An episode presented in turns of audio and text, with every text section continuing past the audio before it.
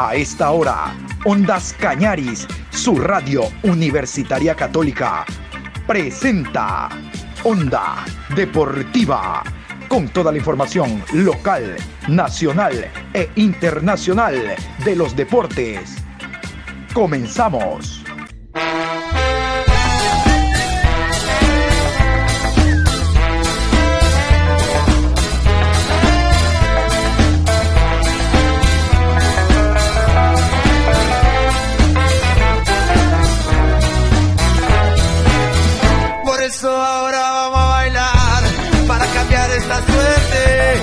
Sabemos gambetear para ausentar la muerte. Vamos a bailar para cambiar esta suerte. Si sabemos gambetear para ausentar la muerte. Hola, ¿qué tal? Buenos días, saludos cordiales. Aquí estamos iniciando la programación Onda Deportiva. Hoy miércoles 28 de septiembre, programa 1051 a lo largo del día a 53 días de estar en el Mundial de Qatar, donde Chile no estará, lo verá por TV, igualito que nuestros árbitros. Bueno, les voy a contar que en esta programación vamos a hablar de los amistosos que se han dado en la fecha doble, en la fecha doble a nivel internacional, la fecha FIFA. Hablaremos del partido de Ecuador, ya algo adelantamos el día de ayer en horas de la tarde, ahora vamos a ser más precisos. Hablaremos también de la Liga Pro Betcris. Ya este viernes se inicia la Liga Pro, fecha 12, con transmisión de Ondas Cañaris del partido Gualaceo ante Universidad Católica. Ah, les adelanto, hay una muy buena noticia para los hinchas del Emelec. Marcos Caicedo ya está entrenando con el grupo. No va a jugar este año, pero ya está recuperándose. Y vamos a leer el parte médico que nos ha llegado sobre esta novedad y alguna que otra cosa interesante en torno a la Liga Pro en este tramo final. Recordar que el Deportivo Cuenca cierra la fecha número 12 en la ciudad de Ambato enfrentando a técnico universitario. El lunes a las 19, técnico ante Deportivo Cuenca. Siempre Cuenca con la esperanza de por ahí sumar y meterse un torneo internacional para salvar el año económicamente. Pero yo quiero iniciar con Quiero iniciar con estos resultados de los partidos que se han dado, eh, partidos internacionales amistosos de selecciones. Son eh, importantes los encuentros que, porque para unos casos permite consolidar la idea de lo que será su participación en el Mundial de Qatar y en otros, sobre todo los técnicos de esta parte del continente, colombianos, bolivianos, peruanos, venezolanos, para terminar de conocer la plantilla que posee. Vamos con los resultados de los amistosos internacionales. Uzbekistán 1, Costa Rica 2, Corea del Sur 1, Camerún 0, Japón y Ecuador empate a 0, Senegal e Irán empate a 1, Emiratos Árabes 0, Venezuela 4, Bahrein 0, Panamá 2, Canadá 0, Uruguay 2, Qatar y Chile, empate a 2. Arabia Saudita y Estados Unidos, empate a 0. Nicaragua 0, gana 1. Brasil 5, Túnez 1. Paraguay y Marruecos, empate a 0. Argentina derrotó a Jamaica. ¿Qué les parece a ustedes los resultados de las selecciones mundialistas? ¿Eh? Vieron ese encuentro, por ejemplo, Perú, El Salvador no son mundialistas, pero sirve para que las selecciones se muevan. ¿no? Vean que lo interesante es que Brasil, Argentina, Uruguay y Ecuador, los equipos que representan a Confederación Suramericana de Fútbol, están realizando partidos amistosos. Y eso es lo bueno. Ahora sí, vamos a meternos al tema selección ecuatoriana de fútbol bandera.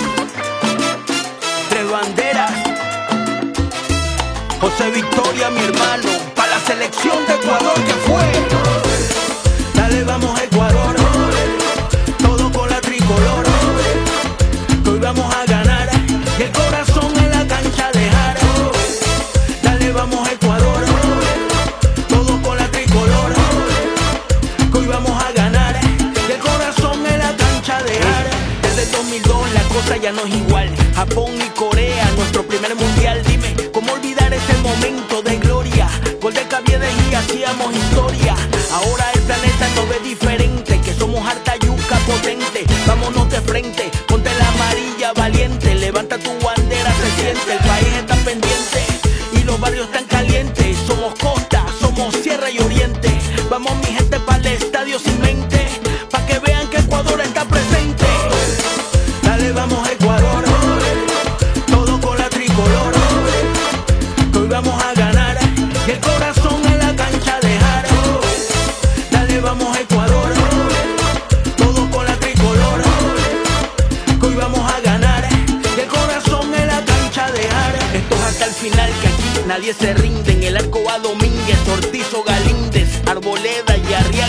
Centrales.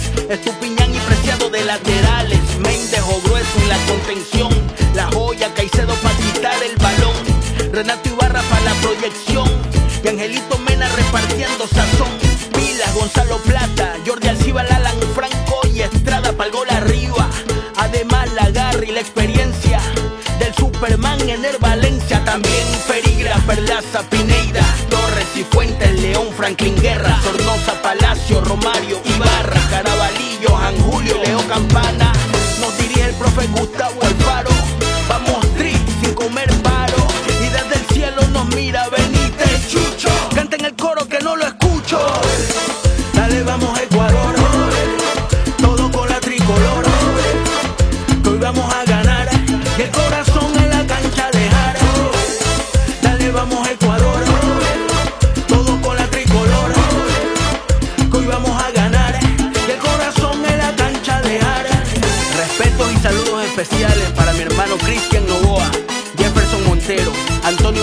Segundo Castillo. ¿Qué fue? En la orquesta, Roger Hit y Jake Stillman. José Victoria,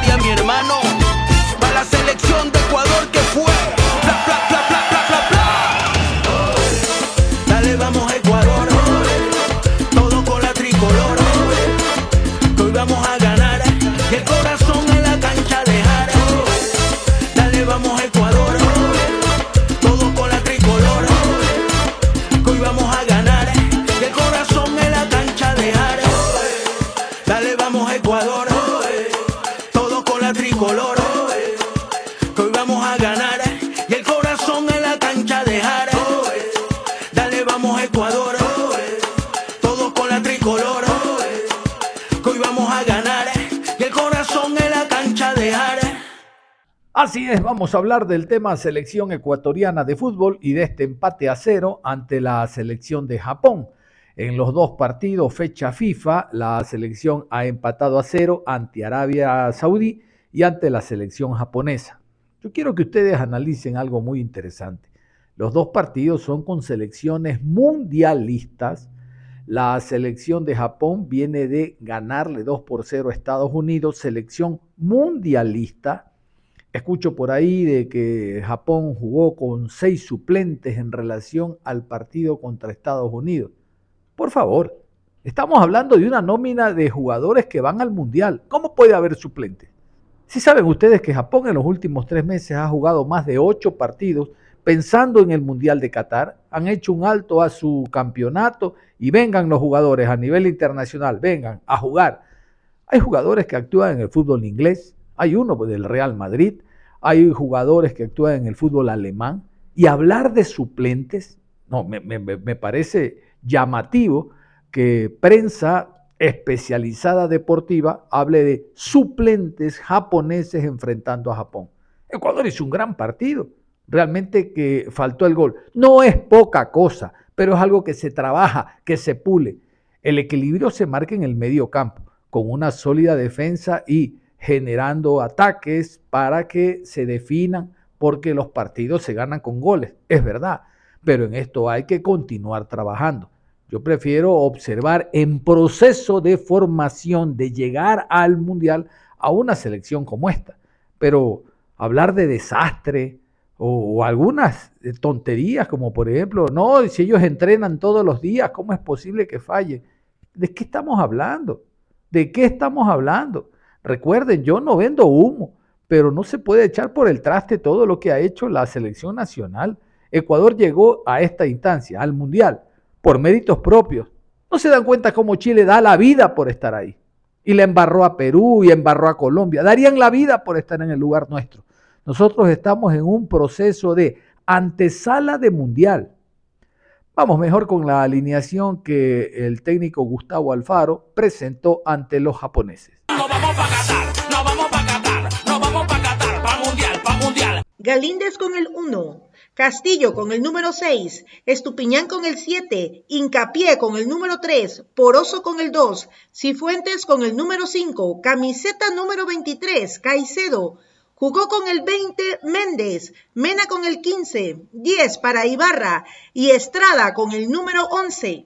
Se dan cuenta que hay variantes. En defensa, por ejemplo, volvió a jugar Poroso por aquello de que Félix Torres está eh, saliendo de la lesión, ya ha actuado con su equipo allá en México, pero la idea es que se consolide porque esa es carta fija, aun cuando Poroso no lo ha hecho mal. En este partido estuvo por derecha Byron Castillo en lugar de Preciado. Uno de los puntos altos de la selección, Byron Castillo, al margen de que a los cinco minutos le sacaran tarjeta amarilla, pero supo dosificar y mantenerse con esa tarjeta. En la zona central de, mm, eh, a ver, en la línea media, en la zona central, no jugó grueso, estuvo Moisés Caicedo junto a Cifuente, estuvo Franco, es decir, tres volantes en la primera línea, por derecha Mena en reemplazo de Plata, que Platita, que es de oro, se recupere y esté en óptimas condiciones. Por la izquierda estuvo Romario Ibarra y el punta cambió, ahora fue el jugador Michael Estrada. ¿Se da cuenta que la idea es la misma? La misma de la eliminatoria, 4-3-2-1, Ecuador practica el 4-2-3-1, el partido anterior con Arabia 4-3-3, pero la idea es siempre fortalecer y mantener equilibrio en el medio campo.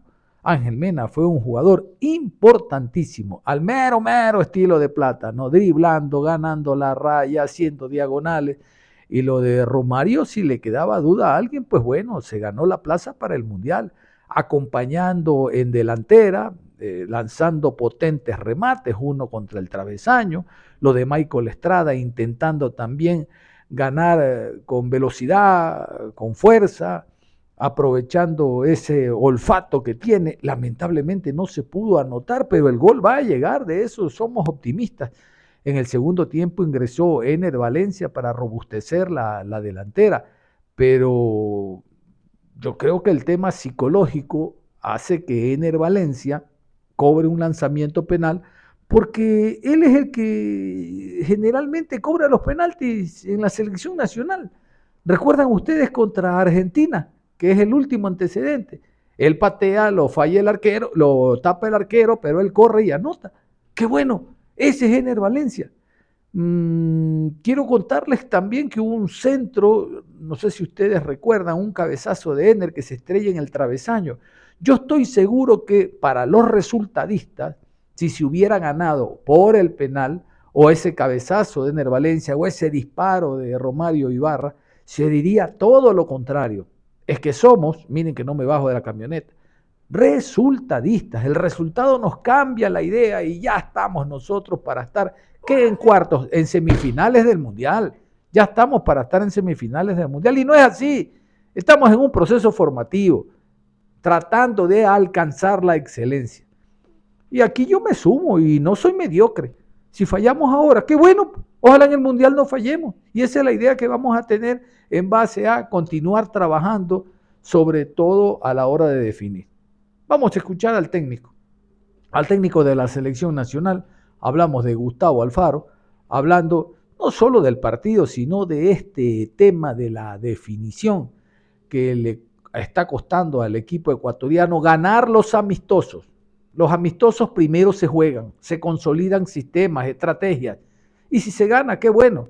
Pero en el amistoso lo menos importante es el resultado. Por lo menos para lo que algo entendemos de esto. Aquí está el faro. Nos vamos para Qatar, nos vamos para Qatar, nos vamos para Qatar, para mundial, para mundial. O Japón, que nos interesa mucho porque es el primer rival de Alemania en el Mundial. Buenas tardes para, para todos. La verdad que, que fue un, un entrenamiento, un partido amistoso muy, muy intenso, con poco, con poco de amistoso y mucho de, de seriedad y de, y de intencionalidad de, de, cada uno con sus argumentos y con sus armas tratar de, de ganar el partido.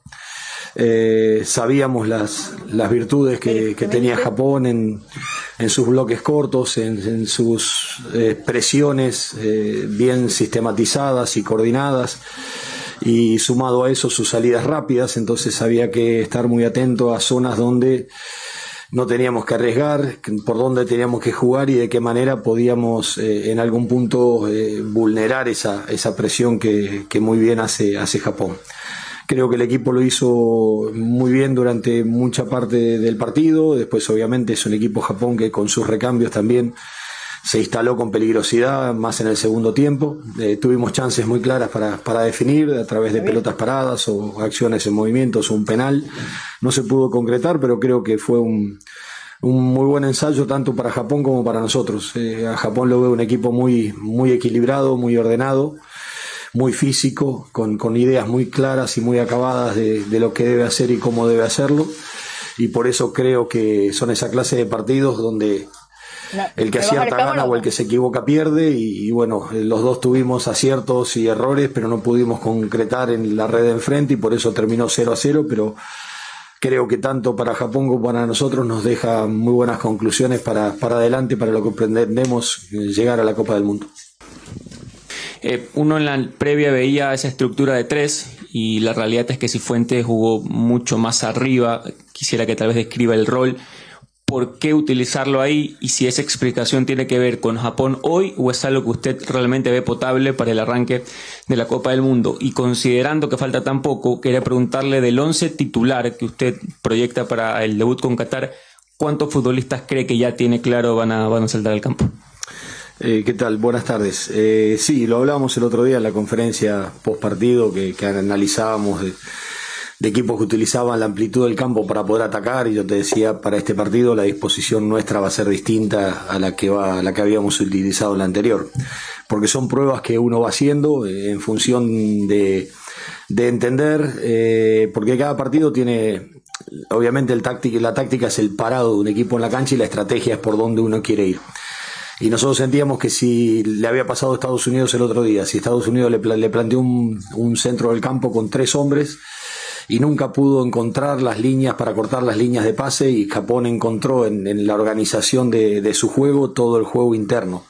Entonces nosotros entendíamos de que había que cerrarle a Japón los caminos por adentro, obligarlo a ir por afuera porque ahí pierde eh, preponderancia a su juego y sí necesitábamos una, una línea media que flote a la espalda de los dos volantes porque Japón tiene dos bloques muy, muy claros en la manera de presionar. Presiona con seis hombres en campo contrario, los cuatro de arriba más los dos internos, y quedan con cuatro achicando en el fondo. Entonces, si nosotros poníamos a un jugador de, flotando detrás de esos dos volantes centrales y rompíamos la presión, demostraba que la presión se rompía con toques de primera o en dos tiempos, ahí lo podíamos encontrar a José Cifuentes como para hacer la pausa que nosotros necesitábamos en la organización de juego en la zona de tres cuartos.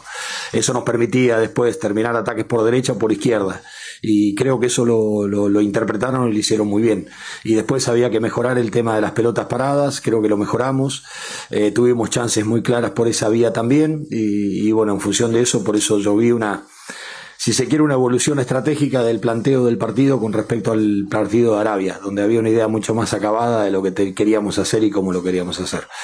Con respecto a la Copa del Mundo, yo lo que espero que en estos 54 días que quedan no se me lesione ningún jugador, que yo tenga todos los jugadores disponibles. Hoy no pude arriesgarlo, no quería arriesgarlo a Gonzalo Plata no quería arriesgarlo a Alan Franco con, una problemática de eventualmente de lesiones que puedan llegar a tener y que se pierdan a lo mejor si tenían una lesión muscular 20 días de los 54 que quedan.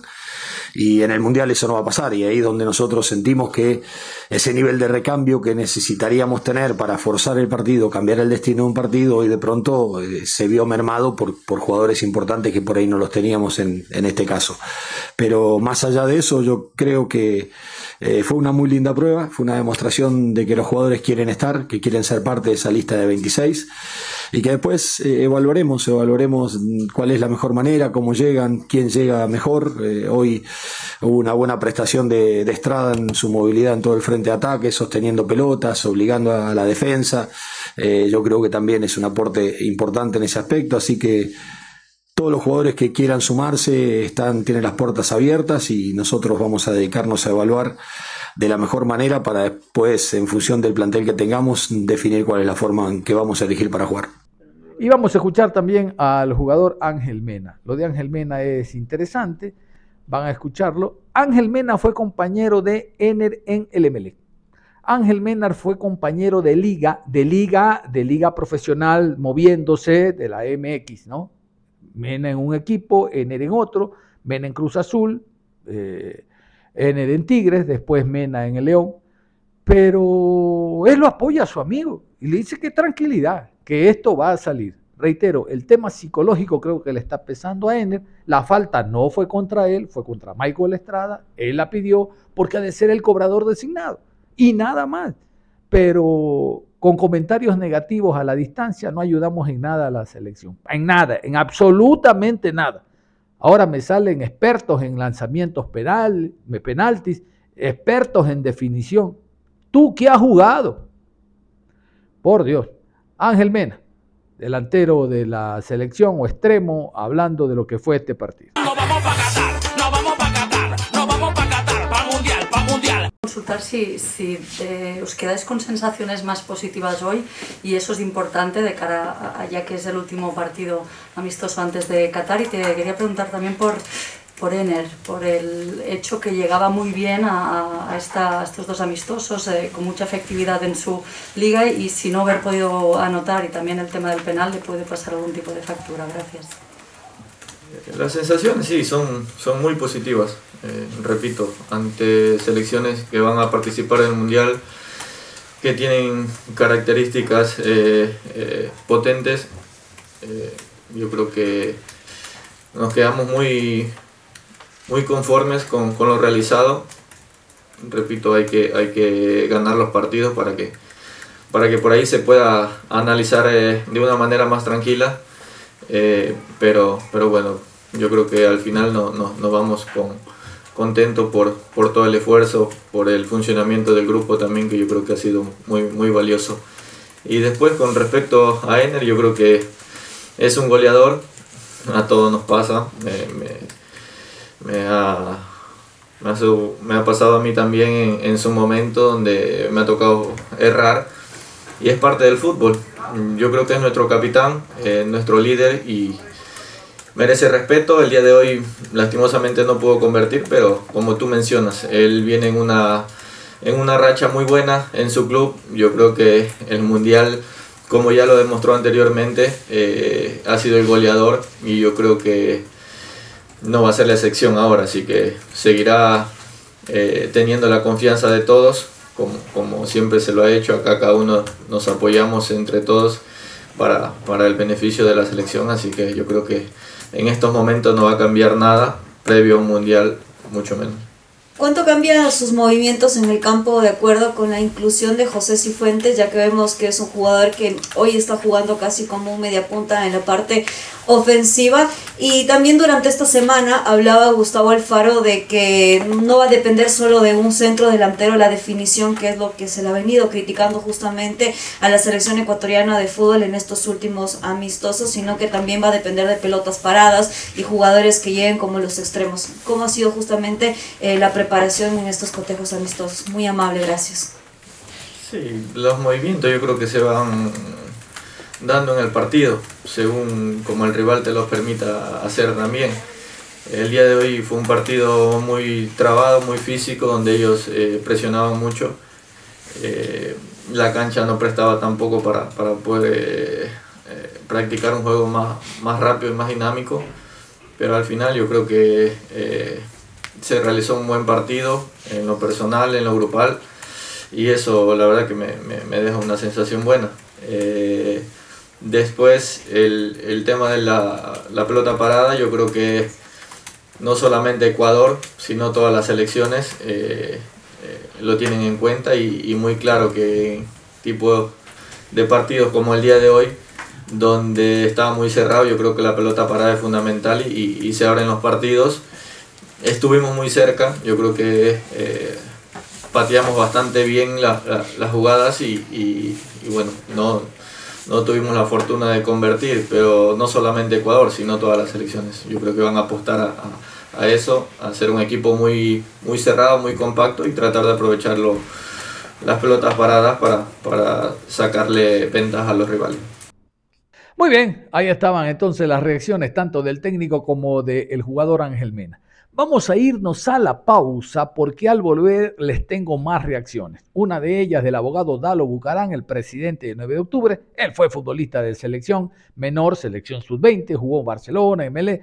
Por lo tanto, como presidente de 9 de octubre, es palabra calificada para hablar de lo que ha sido esta participación de Ecuador en los dos encuentros amistosos. Y hablaremos también luego algo de la Liga Pro Betcris, como les decía al comienzo. Vamos a hacer la pausa y regresamos. Onda Deportiva. Regresamos con Onda Deportiva. Aquí estamos y seguimos con las repercusiones, como decíamos, después de la pausa, de lo que ha significado este empate a cero entre Ecuador y Japón. Más que el empate, el desarrollo futbolístico. Y vamos a iniciar con el abogado Dalo Bucarán, el presidente de 9 de octubre. Él fue futbolista, lo recuerdan ustedes, Barcelona, MLE, la sub-20, selección y demás. Por lo tanto, es palabra autorizada para dar su punto de vista en torno al momento actual que vive la selección de cara a Qatar. Lo escuchamos. La verdad es que yo veo un Ecuador eh, en un gran nivel, muy competitivo, una defensa muy sólida. Ha jugado en los últimos cinco partidos contra selecciones muy fuertes, no ha recibido un solo gol. Y sí es verdad que, estamos pasando por un momento de sequía, pero son momentos.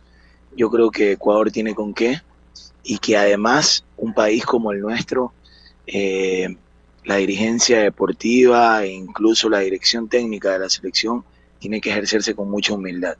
Ecuador no es un país que pueda descartar a jugadores como Felipao, por ejemplo, y menos en momentos tan cruciales como, como un mundial. Eh, yo sí me lo recapacitaría mucho y haría todos los esfuerzos. Si yo fuese el presidente de la federación, quisiera que Felipao esté en mi equipo jugando el mundial, eh, porque es un jugador eh, garantizado, al igual que Ener. Ojo, yo creo que Ener va, como ya lo hizo en otros mundiales, en otro mundial, va, va a, demostrarnos ese nivel que lo ha llevado a ser el goleador histórico de la selección. Con este modismo de los procesos, ¿no? Se, excluyen jugadores que, están pasando momentos muy interesantes. Entonces, yo creo que quizás por, por, nuestra banda izquierda, en, en, ofensiva nos falta un poco más de fuerza y creo que hay jugadores en mejores momentos en otros equipos, tanto en, en equipos locales como en el extranjero, que por no haber sido parte de este famoso proceso no son tomados en cuenta y creo que es un error. Entonces, pero bueno, eh, hay que respetar el trabajo del profe Alfaro, que ha hecho un gran trabajo, eh, eh, principalmente en mostrar un Ecuador fuerte, un Ecuador sólido, un Ecuador aguerrido, muy seguro en las transiciones, tanto principalmente en defensa. Entonces yo creo que ese es un trabajo que hay que respetarlo y si finalmente él ha ido escogiendo de esa forma, él tendrá sus razones y tenemos que apoyarlo una vez que inicie el mundial, ¿no? Es un jugador superdotado y, y, es uno de los referentes de nuestra selección, no es por gusto.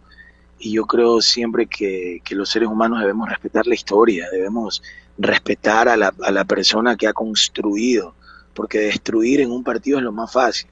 Siempre el camino de la destrucción, tú con una bomba destruyes un edificio pero construirlo es el problema. Jenner ha construido ser el goleador histórico de la selección durante más de una década, marcando goles, dándole alegría a nuestra selección en eliminatorias, en mundiales, en partidos amistosos.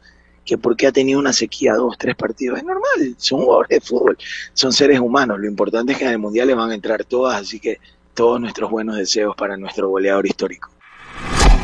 A esta hora en la programación vamos a hacer contacto con la ciudad de Guayaquil Vamos a irnos con el periodista Ángel León, periodista deportivo muy conocido, Lito León, para conocer en base a su experiencia cuál es el análisis que hace del partido jugado ante la selección de Japón con empate a cero.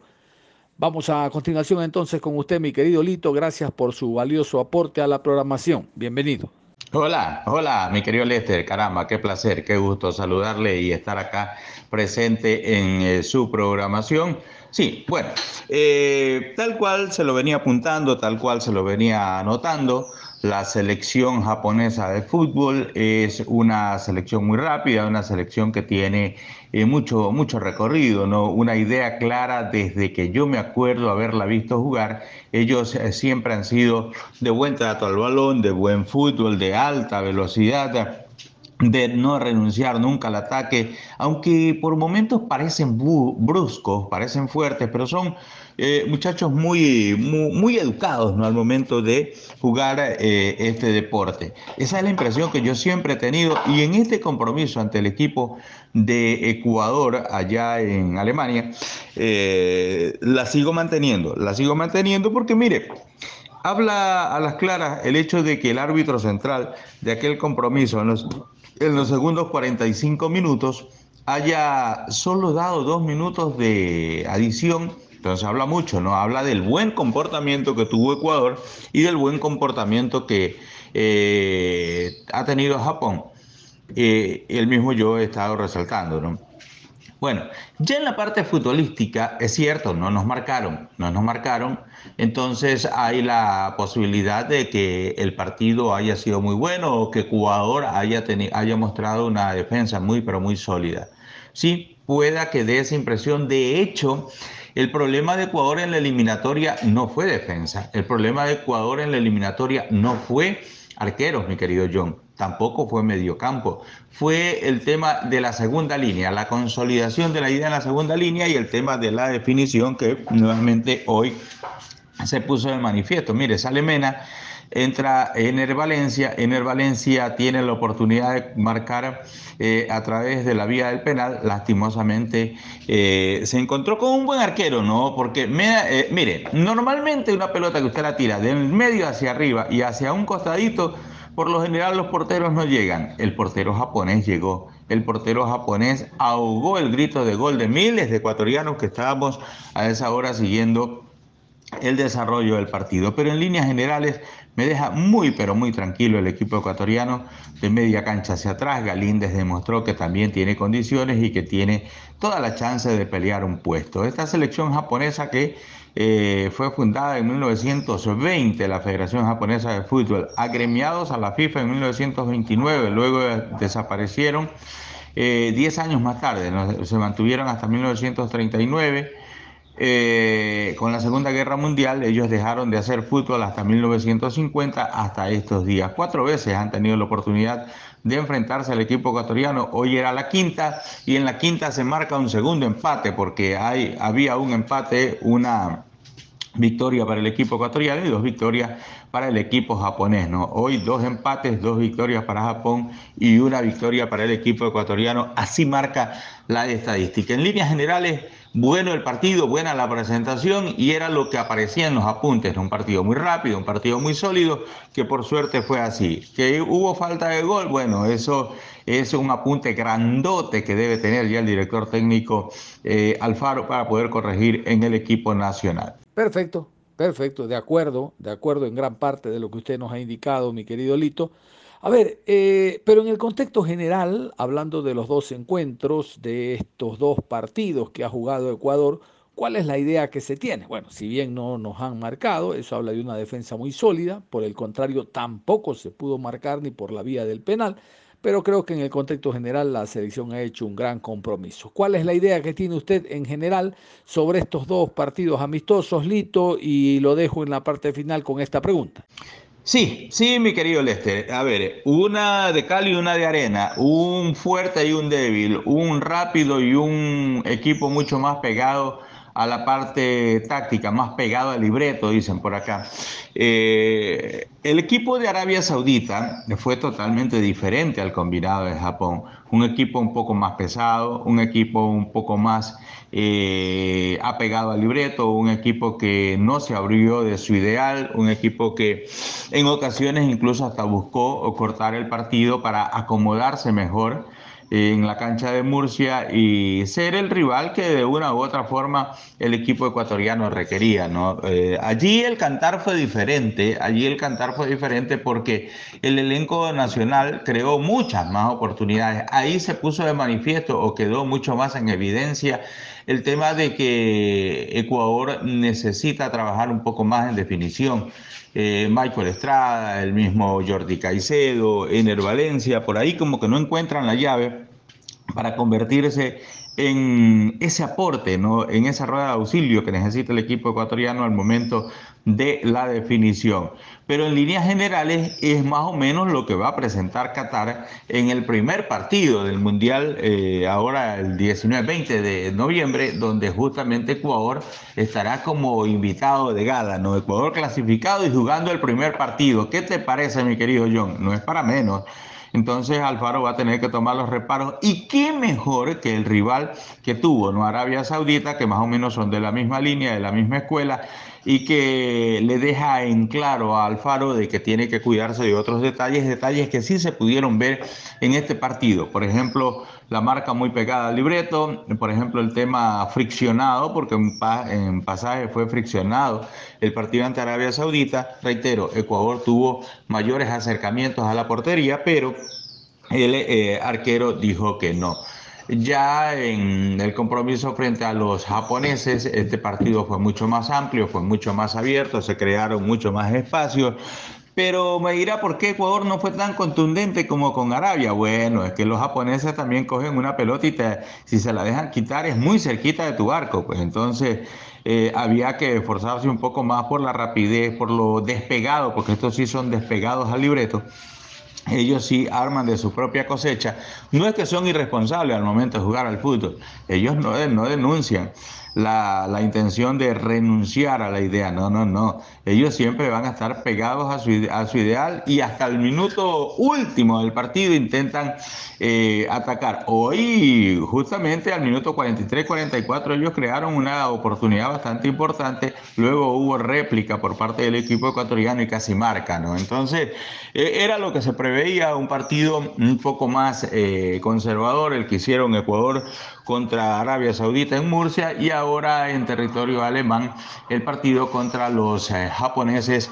Deja, me parece, mucho más apuntes positivos de media cancha hacia atrás para el profe Alfaro deja una preocupación, yo no sé si mayor, mi querido Lester, eh, de media cancha hacia adelante, pero de que queda una preocupación, queda, mi querido John. Así que con estas respuestas, John, no me queda más que darte el paso con el gran abrazo de siempre y la consideración para usted y para todos los oyentes de su programación. Gran abrazo, mi querido Lester. Y vamos a continuar nosotros con las reacciones. Hemos escuchado en esta segunda media hora a Jackson Méndez, a Dalo Bucarán, a Ángel León, directivo, periodista, jugador. Ahora vámonos a la opinión técnica, vámonos a una opinión especializada. Tenemos en línea a nuestro querido amigo Andrés Osinaga, que ha participado ya en esta programación. Él eh, forma parte de la unidad técnica de Insutec, equipo que participa en segunda categoría. Con el saludo en esta mañana queremos consultarle a eh, mi querido Andrés que nos eh, facilite los conceptos en cuanto a, bajo su óptica, lo que significó el partido de ayer, este empate a cero, eh, esta falta de gol que tiene la selección ecuatoriana, por otro lado hay algunos encuentros que no nos marcan, bueno, la opinión técnica de Andrés Osinaga a continuación. ¿Cómo me le va Andrés? Buenos días. Pues, ¿Qué tal, John? Eh, saludo correspondiente a ti, a, todos tus, oyentes. Eh, bueno, el, partido, el partido contra Japón, sin duda alguna, se vio una, una mejora en, en la selección ecuatoriana. Un equipo mucho más, mucho más aplicado, un equipo mucho más ordenado. Me parece que eh, este, este partido o esta alineación es un reflejo mucho más cercano de lo que vamos a ver eh, en el partido inaugural ante Qatar. Eh, si bien es cierto, hay jugadores que se cuestionan, como es el caso de Byron Castillo, como es el caso de, de Pérez Estupiñán, a pesar de que no son los, los grandes jugadores en ese puesto, creo yo de que sin ellos, sin la presencia de ellos, este, Ecuador pasa muchos, pasa muchos problemas. Más son los problemas sin ellos que cuando, que cuando se presentan o cuando los alinean a, los jugadores mencionados. Eh, Preciado me parece de que, de que no, está, no está todavía para selección, a pesar de que se lo ha buscado mucho, a pesar de que se lo ha puesto mucho, a pesar de que se ha insistido y ha tenido muchas oportunidades, tanto en partidos oficiales de eliminatoria como, como en partidos amistosos, pero eh, Byron Castillo, pese al, bajón futbolístico que ha tenido y a los pocos minutos que ha tenido en México, sigue siendo eh, el, titular en esa banda. Y en el caso de Pervis Estupiñán, creo que es, mucho más, más contundente.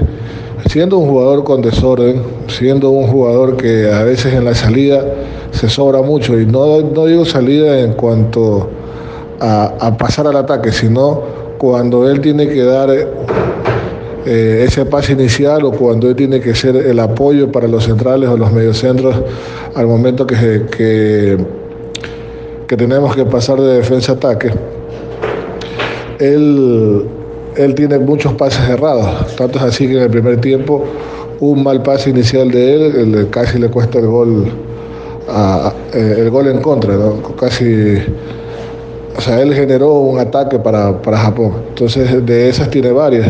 Pero a pesar de esas falencias, a pesar de, de, que, de que son repetitivos ese, tipo de errores, insisto, si no está Pervis Estupiñán, ¿quién? Mario Pineida. No, sin duda que no lo es. Y, cualquier otro jugador que se haya probado en esa posición, que, eh, si mal no recuerdo, este chico Andrés López también en su momento lo, lo probaron y queda confirmado de que, de que él es el dueño de ese puesto. Eh, sigo hablando de confirmaciones, hincapié sin duda que es, el gran central que, necesitamos, que tanto nos costó encontrar. Eh, recordemos en su momento, John, que siempre se habló de que ante el retiro de Iván Hurtado quién venía o quién iba a ser. En su momento se habló de Jorge Guagua o de Frickson Grasso y nunca nunca pudieron ser los sucesores naturales y tuvo que pasar otra generación, tuvo que llegar otro, otra camada de jugadores para, para encontrar ese, ese, ese relevo en puestos importantes o en un puesto vital como es el caso de la zona central y, más aún con la edad que tiene.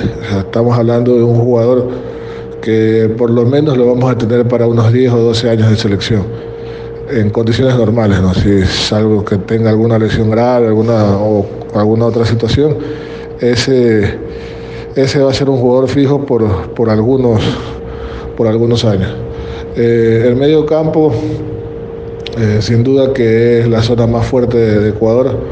Eh, lastimosamente el tema, el tema de salud de, Alan Franco me parece que, que lo podría sacar de la nómina pero el volver a confiar en alguien como Cifuentes eh, me parece que es importante. Era un jugador que estaba a la espera de su oportunidad, haciendo las cosas bien.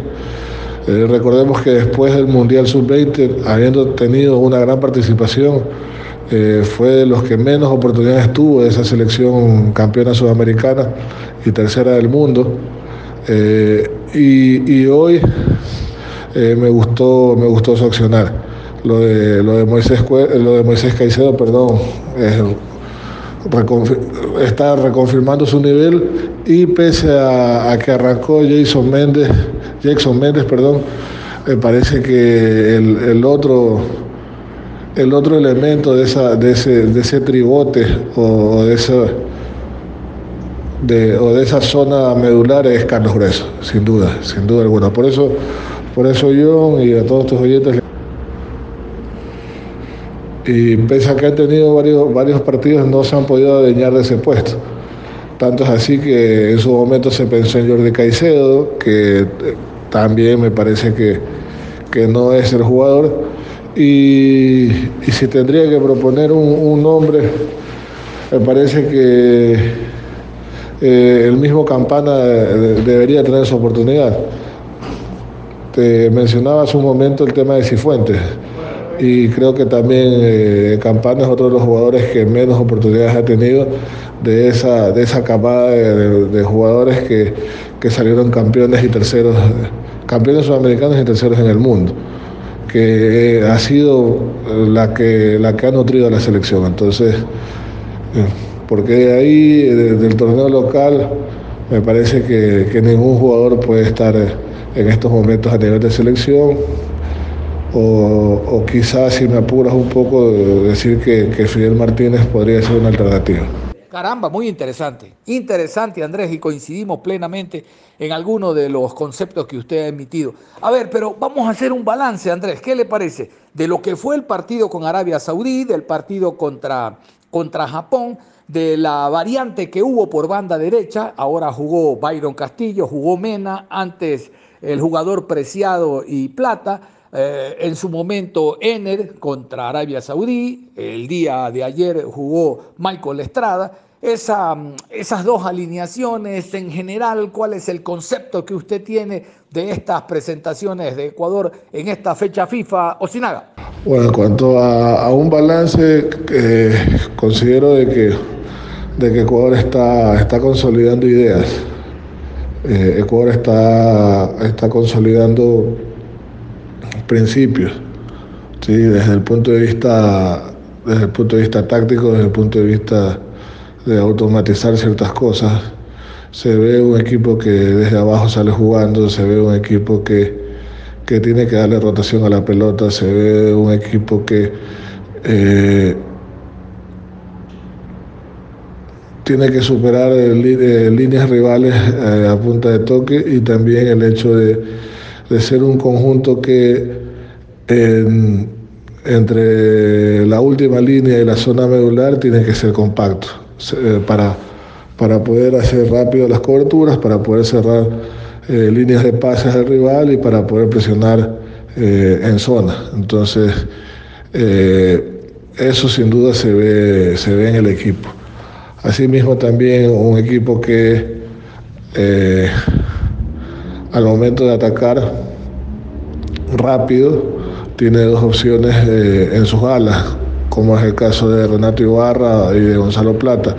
Ellos son ese, ese apoyo, eh, ese apoyo por fuera, por decirlo así, o el apoyo más lejano, que si en algún momento recupera la pelota grueso y no tiene con quién jugar corto, él sabe que están siempre estos dos jugadores por fuera sea Renato Ibarra, sea Gonzalo Plata, o en su momento sea Ángel Mena, o sea, o sea también eh, Ibarra. Entonces, eh, son, son, son apoyos que tienen todos para poder desfogar o liberar rápido, para poder, o para poder hacer esa transición de defensa-ataque rápido ya que si el juego, el juego corto, el juego asociativo no se puede hacer, buscar automáticamente una respuesta a través del juego directo. Entonces, eso, eso Ecuador lo, tiene definido, eso Ecuador lo entiende y, eso Ecuador le ha dado, eh, le ha dado soluciones eh, cuando, cuando el rival lo, lo ha apretado. Entonces, son alternativas que tiene para descongestionar juegos, son alternativas que tiene para hacer daño y por eso te digo que consolidando conceptos de, un partido a otro, el jugador ya, ya se lo ve mejor. Eh, pese a que, a que los resultados no, son los mejores, eh, algo que te deja, algo que, puede dejar tranquilo a, al Faro y a su cuerpo técnico, creo yo que es la, propuesta de Ecuador.